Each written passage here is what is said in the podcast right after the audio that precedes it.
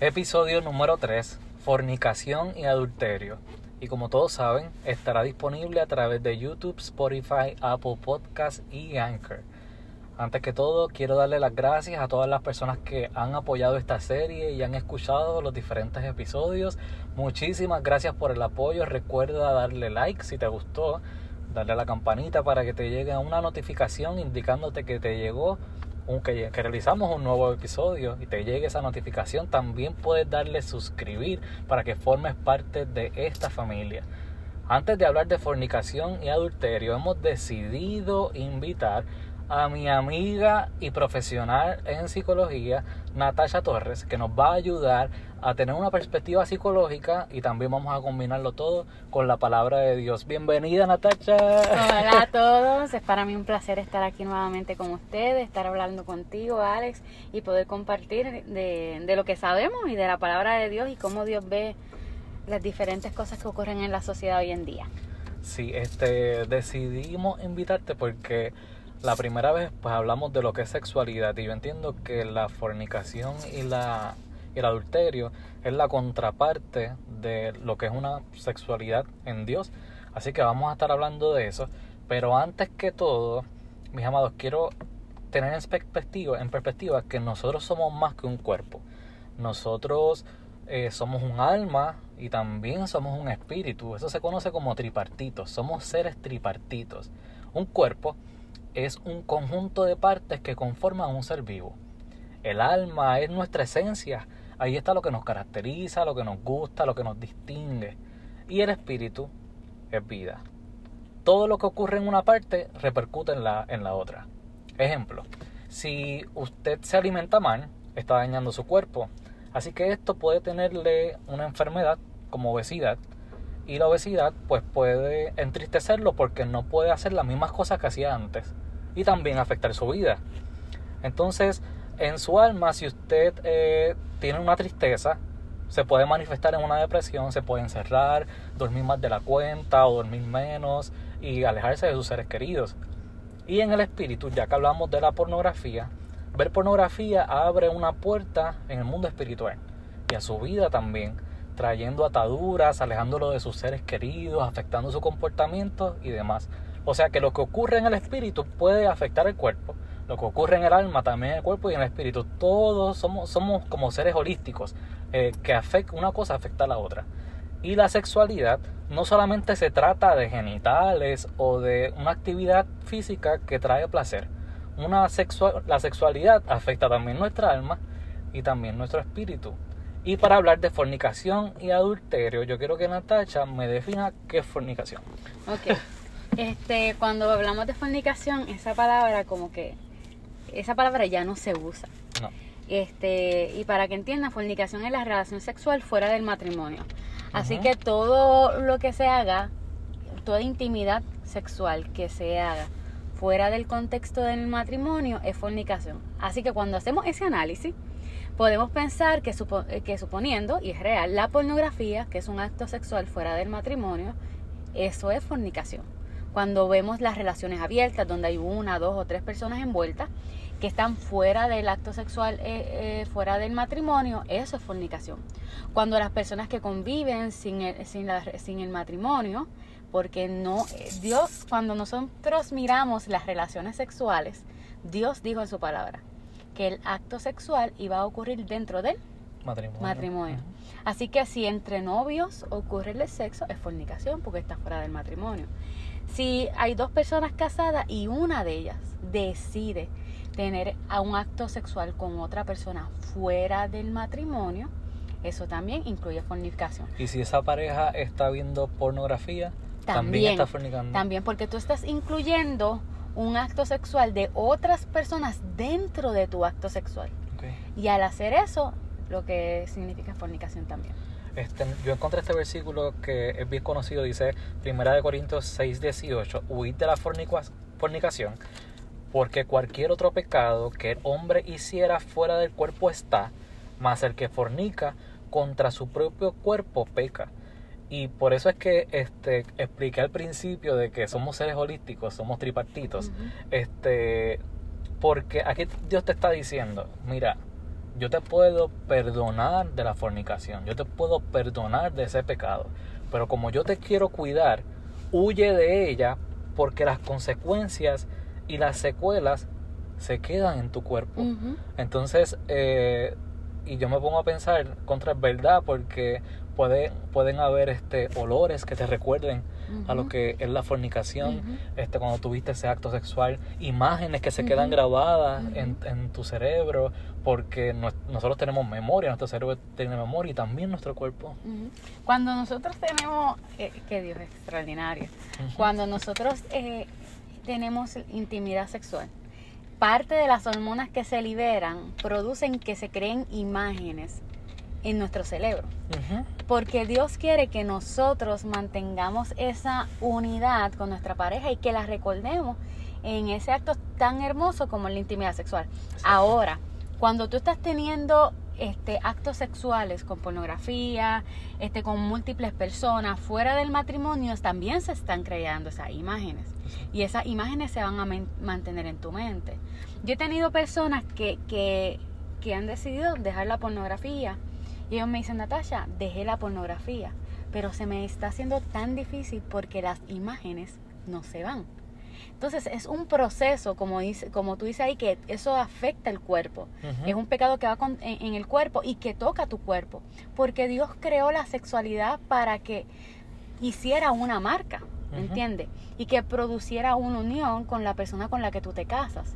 Ahora, cuando nosotros tenemos intimidad fuera del matrimonio con personas con las que no nos vamos a quedar eh, casados o con pornografía, etcétera, etcétera, todavía sigue manteniéndose ese proceso hormonal que Dios creó tan hermoso para que se mantenga esa unión y, ese recuerdo. Y esas imágenes a veces vienen en los momentos menos indicados. Por ejemplo, cuando este, uno está en la iglesia adorando a Dios, puede que el enemigo utilice esa imagen para tirarla como un dado y te desconcentra y no tengas una conexión con Dios, trayendo esa imagen y ese recuerdo este, a tu a tu mente. Pero mira, dice la Biblia que Dios toma nuestros pecados y los tira al fondo de la mar y sepulta nuestras iniquidades. Como les dije, Dios no tiene problemas, pero Dios quiere guardarte. Y nuestro cuerpo es el templo del Espíritu Santo. Y como Él mora dentro de nuestro cuerpo, Él, no, él, él, va a querer que tú hagas las cosas bien y que hagas las cosas en el orden de Dios, en el tiempo correcto, para no entristecerlo y no afectar así tu relación con Dios. Y no tan solo eso, es, yo quiero que, lo veas así. Mira, cuando nosotros hablamos de, del impacto de la, de la fornicación en, en nuestras vidas, yo quiero que tú entiendas que eso es un espíritu. Y cuando tú estás teniendo intimidad sexual con alguien fuera del matrimonio, el que va a formar parte de, de esa unión espiritual es ese espíritu, porque es el que tú estás llamando, ¿me entiendes? Nosotros podemos llamar al Espíritu Santo, pero también con los actos que nosotros hacemos, nosotros podemos llamar a otro espíritu. Y cuando tú te involucras en el acto, este, fuera del matrimonio, tú te estás atando al espíritu de la fornicación. ¿Cuál es la consecuencia de eso?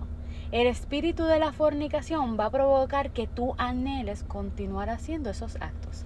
Es de diferentes maneras. De diferentes maneras. Es como, y, y, quiero que entendan esto, cuando mi espíritu se une con el de mi esposo, yo anhelo a mi esposo, no tan solo físicamente, sino emocionalmente y espiritualmente, porque nos unimos en las tres áreas. Eso significa que Dios lo provocó así para producir esa unión. Y que tú anheles a tu esposo o a tu esposa en esas tres áreas. Y que provoques que esas tres áreas que se fortalezcan. Ahora, cuando tú tienes intimidad sexual y el espíritu de la fornicación entra, el espíritu de la fornicación va a anhelar eso también. Va a anhelar que tú vuelvas a hacerlo para que tú alimentes esa atadura. Exacto. ¿Cuál es la consecuencia? Hay mucha gente que me dice, Natasha, yo estoy teniendo sexo ahora mismo, pero cuando yo me case, todo eso va a terminar, Natasha. Este, yo no voy a seguir estando con otras personas, yo solamente voy a estar con, con mi esposa. ¿Cuál es la situación? Si tú no buscas liberarte de esa atadura, cuando tú entres al matrimonio, tú puedes tener sexo con tu esposo o con tu esposa. Pero aún así, esa atadura está ahí y va a anhelar, no la intimidad que tú estás teniendo con tu esposo o con tu esposa, va a anhelar actos de fornicación que se pueden interpretar con pornografía, que se pueden interpretar con tú envolverte con otra persona. Orgías. Orgías, con todas esas cosas. Entonces es como si tú abrieras una puerta, pero tú tienes que cerrarla. Y ahora que estás hablando de eso, el libro de Mateo capítulo 12, verso 43 en adelante, habla sobre el espíritu inmundo que sale de la casa. Y habla cuando Jesús liberta a una persona y hace la comparación que nuestro nuestra, nuestro ser es como una casa, que si Dios te liberta de una casa, de, de, algún espíritu, en este caso porque estamos hablando de, fornicación, del espíritu de fornicación, ese espíritu decide volver a rondar la casa. Y si él ve que esa casa está adornada, está limpia y organizada y llena de Dios, pues va a decir, espérate, que aquí no hay espacio para mí. este, pero si él ve que esa puerta está abierta y que la casa está vacía, dice que entra y que llama a otros siete. Entonces, cuando tú me estás hablando de que la fornicación este, puede traer pornografía, puede traer orgías o adulterio, este, pues es lo que lo que básicamente está diciendo este versículo, ¿verdad? Que se buscan unos a otros, porque recuérdate que todos esos actos, aunque hoy en día tienen otro nombre, pero todos se mueven bajo la misma manifestación, que es el sexo fuera del matrimonio, ¿ok? Entonces, este, lo que yo quiero también este, que entiendan, hay un, hay un testimonio que, que a mí me impacta mucho porque muchas personas dicen como que, ay, eso no, realmente eso no afecta a Natasha. Este, hay un hombre que se llama Greg y él tiene un testimonio que lo pueden buscar por YouTube y él es uno de los hombres más reconocidos en hacer películas pornográficas para los años de los 90. Y él cuenta que el efecto de, recuerden que y quiero que entiendan que él hacía pornografía, pero lo que él estaba haciendo, ¿sabes? Era fornicación. Era fornicación, porque él, aunque otros lo grababan, él estaba haciendo actos con diversas personas con las que no estaba casado. Era el, actor. Él era el actor, así que él, lo que se envolvió fueron los actos de, de fornicación. Cuando lo vemos así, él dice que llegó un momento donde él ya había perdido por envolverse tanto en esos actos él llegó a perder el sentido de lo que era el amor. Él sintió en algún momento que ya no podía tener relaciones amorosas o relaciones sanas con el sexo opuesto. Él llegó a decir que, que veía a las personas como veía a la mujer como un objeto sexual. Y no tan solo eso, que él decía que él vivía con un dolor profundo dentro de él. Y el dolor era tan grande que él usaba la porno, eh, perdón, él usaba las drogas para poder calmar ese dolor interno. Otra puerta que se abre. Otra puerta que se abre, porque como tú dices, hay, eh, aunque tú crees que eso te llena, no te llena. Aunque tú piensas que la fornicación va a llenar el verdadero anhelo tuyo de sentirte amado, de sentirte abrazado, de sentirte querido, de sentirte único, realmente no lo llena. El único que puede llenar eso es Dios. El único que pueda darte la identidad correcta tuya es Dios, el único que te puede hacer sentir amado o amada, no importando quién esté a tu lado o quién no esté a tu lado, es Dios. Entonces él dice que su dolor era tan grande que él, él, él empezó a usar droga hasta que un día después de una grabación él dijo yo me voy y no regreso más. Y me encanta cómo él termina su video porque él dice si yo lo pude hacer, si yo pude salir de esto, él dice cualquier persona lo puede hacer. Entonces tal vez tú piensas que tú has vivido demasiadas cosas o que tu atadura a la pornografía es demasiado grande o que ya tú has estado con demasiadas personas o que tu relación matrimonial ya se destruyó. Pero Dios dice que Él puede entrar a cualquier lugar y hacer las cosas nuevas. Y como tú decías en el versículo, que Dios entra, si tú le permites a la casa, si tú le permites, Dios entra a la casa y la llena. ¿Que hay procesos que tienes que hacer? Sí Tienes que alejarte de los lugares, de la televisión y de toda aquella cosa que promueve que esos pensamientos regresen a ti. Tienes que alejarte de esas personas, de esos lugares que, que provocan que tú vuelvas otra vez a envolverte en esos actos que tú sabes dentro de ti que no están bien y que no lo quieres volver a hacer. Así que Dios va a hacer su parte. si tú se lo dejas.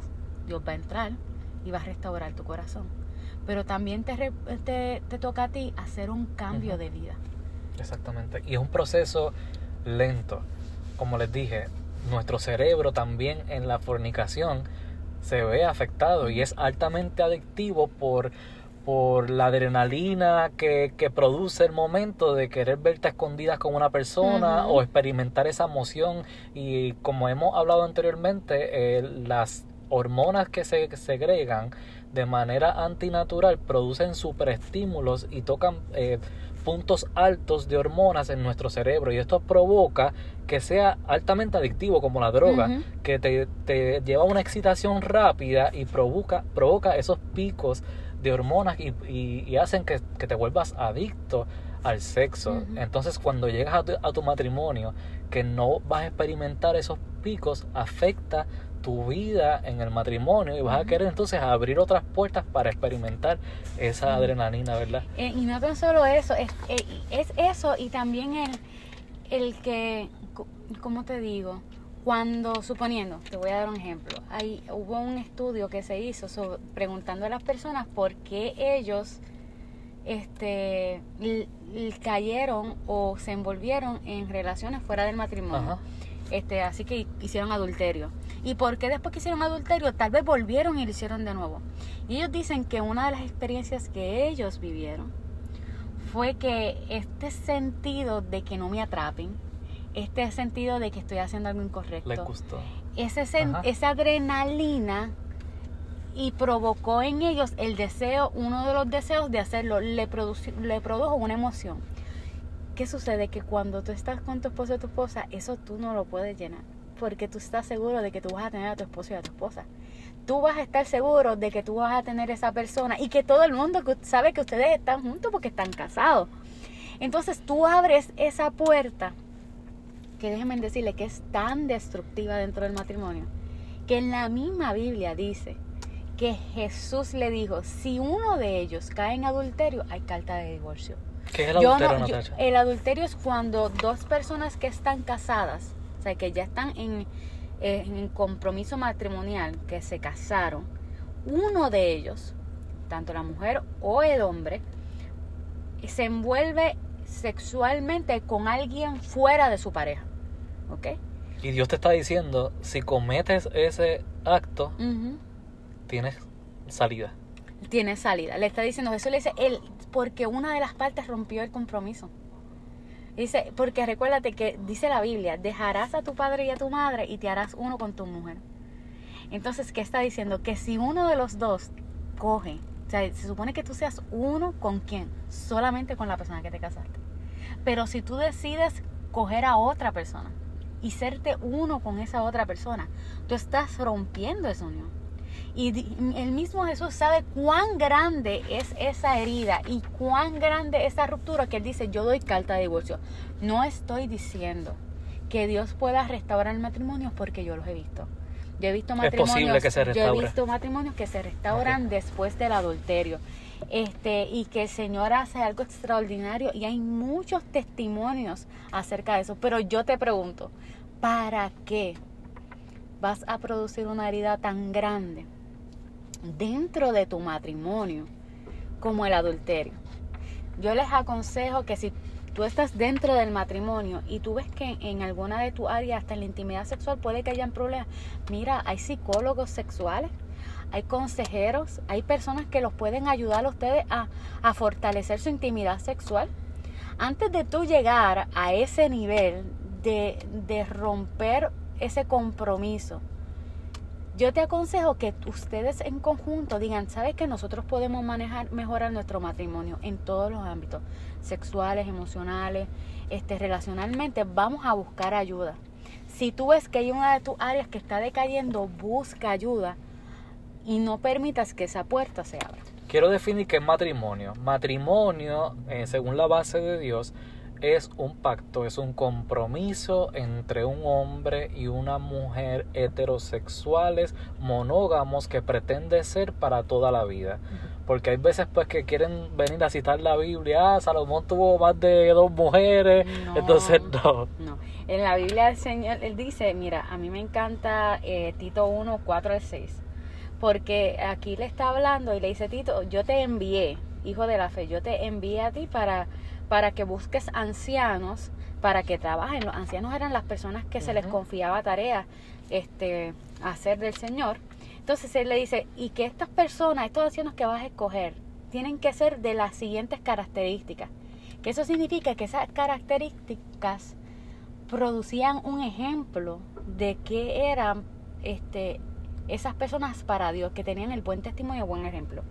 Y dice que fueran irreprensibles. Y la segunda, marido de una sola mujer. Tremendo. Así que cuando ellos buscaban a una persona para, para hacer la obra de Dios, una de las cosas que ellos consideraban que daba buen ejemplo era de que fuera un marido de una sola mujer. No tan solo eso, en Génesis 2.4.6 dice que el hombre, está hablando de uno, dejará a su padre y a su madre y se unirá a qué? A su mujer. Está siendo característico de uno, son uno y uno y se harán uno solo. Ya no so la Biblia dice, ya no serán dos, sino que serán uno. Así que está hablando de la unión de solamente un hombre con una mujer. Proverbios, Proverbios 7 dice, el que comete adulterio es falto de entendimiento, corrompe su alma, el que tal hace, heridas y vergüenza hallará y su afrenta nunca será borrada mis amados, Dios te puede perdonar del adulterio, pero la consecuencia se queda en tu cuerpo. Y Dios dedica un capítulo completo en Proverbios a hablar de que debemos de cuidarnos del adulterio.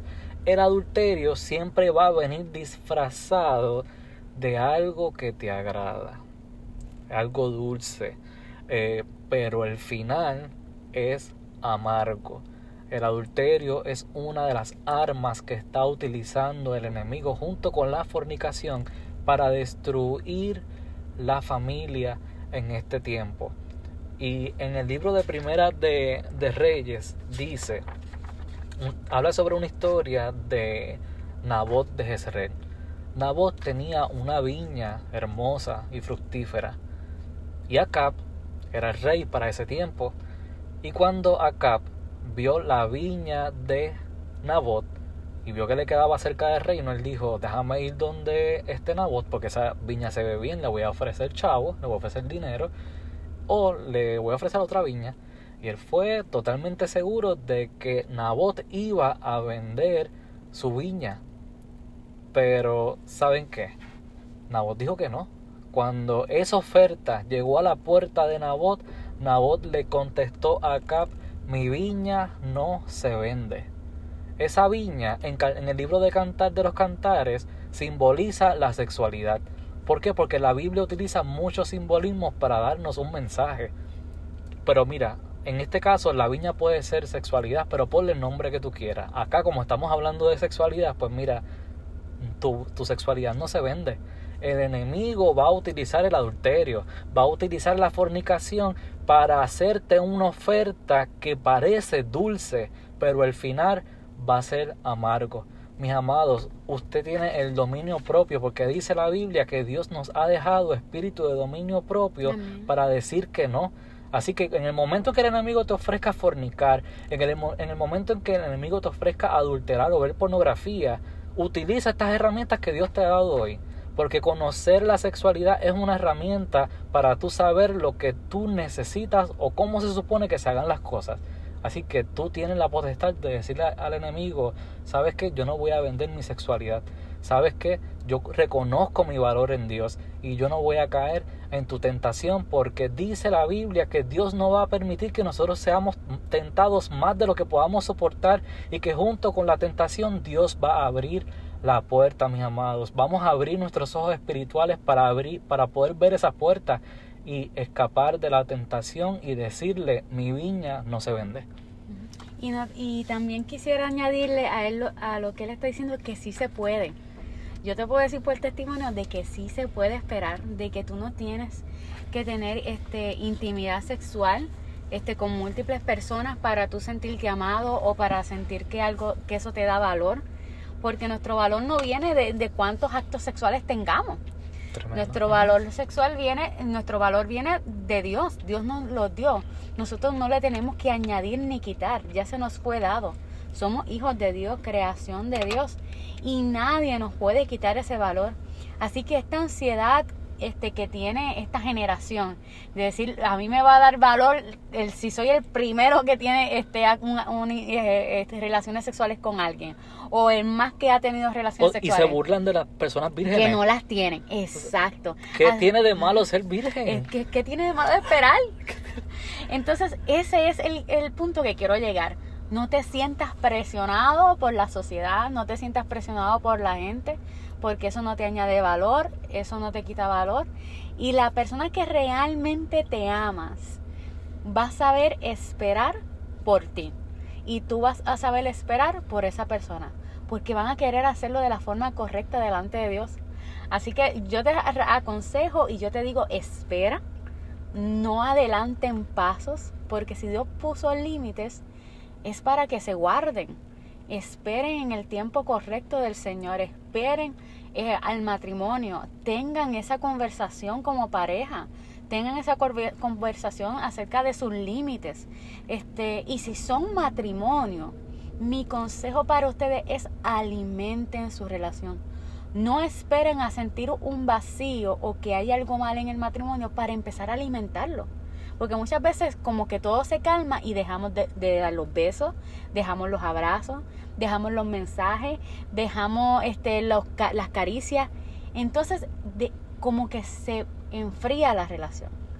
Y cuando se enfría es como una oportunidad que tú das para que alguien de afuera llegue y de la caricia y del abrazo y de la palabra bonita cuiden su matrimonio, alimentenlo ustedes, como decía Alex, que la viña, la viña es tuya, cuídala tú, tu esposo, cuídalo tú, dale el afecto, el amor, el respeto que él desea y que se necesita, igual la mujer, el hombre, dele el amor, el cuidado, el cariño, el afecto y el respeto que ella se merece para que así si algo llegara, sabes que yo no necesito nada afuera, porque yo lo tengo ya todo adentro, porque me lo da mi pareja. Así que si el matrimonio está suficientemente sólido en el momento en que llegue el adulterio o la fornicación, van a saber decir que no. Mis amados, episodio número 3, fornicación y adulterio, disponible a través de YouTube, Spotify, Apple Podcast y Anchor. Síganos a través de nuestras redes sociales, Facebook e Instagram, Alex Armando y Natasha. Natasha Torres Lugo. Me pueden seguir por Instagram. Natasha con C de casa. Natasha tiene unos proyectos en su corazón que Dios ha colocado que van a ser extraordinarios. Así que vayan y síguenla y apoyen a esta mujer de Dios que definitivamente ha sido una gran herramienta que Dios está utilizando para este tiempo, para hablarnos sobre la sexualidad en Dios que tanto se necesita en este tiempo. Mis amados, espero que este episodio haya sido de bendición para su vida. Les envío un fuerte abrazo. Hasta la próxima semana. Chao. Adiós.